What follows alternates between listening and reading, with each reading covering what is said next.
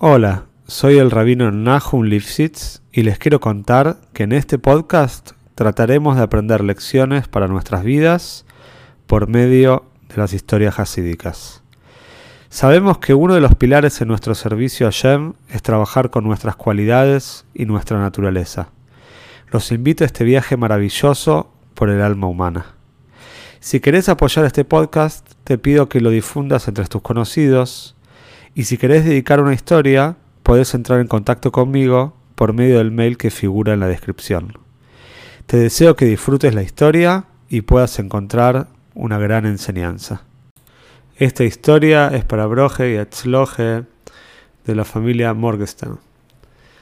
Sabemos que en Purim hay diferentes costumbres y había una costumbre muy interesante en Europa, en algunos pueblos, en la cual algunas personas de la comunidad se, disfrazaban como el Poritz y como los ayudantes del Poritz y actuaban con gracia y se reían, toda la Keile, la comunidad se reía de este Poritz falso que actuaba generalmente durante la Seude de Purim.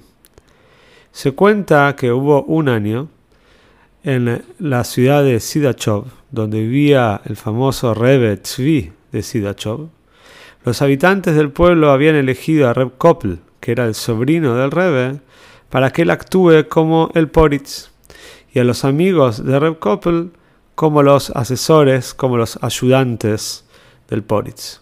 Además está decir que el Poritz era una figura muy importante en el pueblo que podía promulgar y podía derrogar decretos, estatutos, leyes y por supuesto no era una persona generalmente muy querida por los Yehudim. Llegó el día de Purim, llegó la festividad, la gente leyó la Megile, se escuchó cuando se decía el nombre de Omon todos los gritos y cómo se abucheaba con mucha fuerza. Y después de que la gente fue a comer el almuerzo a la casa y Minge, empezó la Seude, la gran Seude, a la tarde, que se iba a extender hasta entrada la noche. Y cuando llegó la Seude, trajeron en la mitad a Reb Koppel a visitar al Reb. Reb Koppel estaba en otro lado, el Reb estaba comiendo la Seude con su Hasidim, Reb Koppel estaba en su casa con sus amigos, y de repente llegó todo disfrazado como un Poritz con sus amigos, y por supuesto que también había tomado un poco de más, como se acostumbra en Purim, Adelo Yoda, hasta que uno no sepa la diferencia, distinguir entre Boruch Mordejai, bendito es Mordejai, o Orur Omon, y maldito es Omon. Y así había llegado Reb Koppel al Shul, donde estaba haciendo la seud del Rebe. De repente, cuando Reb Koppel entró, el Rebe se puso muy serio y lo sentó a este supuesto Poritz, que era su sobrino, al lado de él, y le dijo así, escuchaba una cosa, gran Poritz, necesito hacer justicia por los Yehudim, necesito que me ayudes a derrogar, a anular algunos decretos. Es muy, muy importante para los Yehudim de esta zona anular los decretos que te voy a decir. De repente, Reb Koppel, que estaba actuando como el Poritz, también se puso serio, jugó el rol como si fuera el verdadero Poritz le dijo, sí, Rebe, te quiero escuchar, decime qué, hay, qué te puedo ayudar.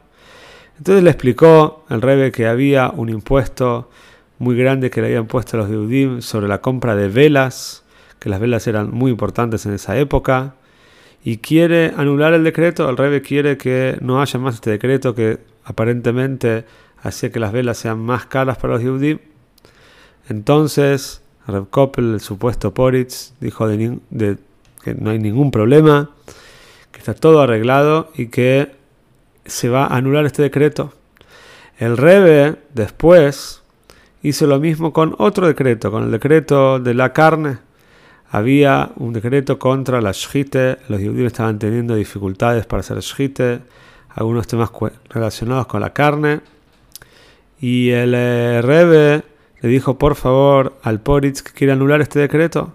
Y el Poritz otra vez dijo de, que está todo perfecto, que no hay ningún problema y que ese decreto también está anulado.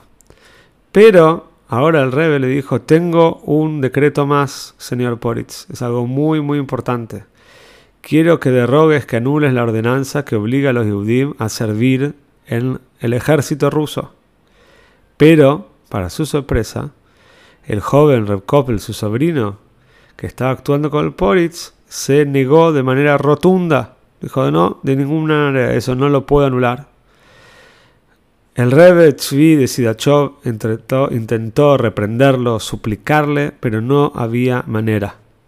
Los Hasidim también intentaron ayudarle, dijeron, lo amenazaron, le imploraron, pero el joven que estaba actuando, nadie entendía por qué, decía que no, que no va a anular ese decreto.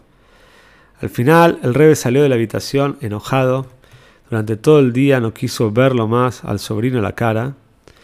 Y al siguiente día, cuando vino Reb al Shul, y los efectos del mashke del vino ya se habían evaporado.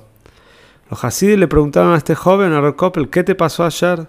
¿Cómo puede ser que le dijiste que no a tu tío, al Rebe, cuando dijo que había que anular el decreto que los Yehudim tienen que ir al ejército? Entonces Koppel dijo, le juro de manera totalmente fiel y verdadera que no tengo la menor idea de lo que pasó ayer. Yo no entiendo nada, no me acuerdo nada, o sea, obviamente que no le dije que no a propósito. No entiendo por qué. Ese año, las autoridades rusas, el Poritz de ese lugar, de la ciudad de Sidachov, derogaron y anularon la legislación que habían impuesto sobre los, sobre los Yehudim, el impuesto que habían hecho sobre las velas y el impuesto que habían puesto sobre la carne kosher. Eso, Boruch Hashem, lo anularon. Pero la orden de conscripción de llevar a los Yehudim al ejército, esa permaneció vigente. Y ahí los Hasidim se dieron cuenta que lo que para ellos era todo un juego, en verdad era una corte verdadera. El Poritz, si bien era Reb Koppel, estaba representando al verdadero Poritz, y esto era, no era ningún juego. Y por Hashem por lo menos se pudieron anular dos decretos, aunque lamentablemente el Rebe no pudo anular el tercer decreto.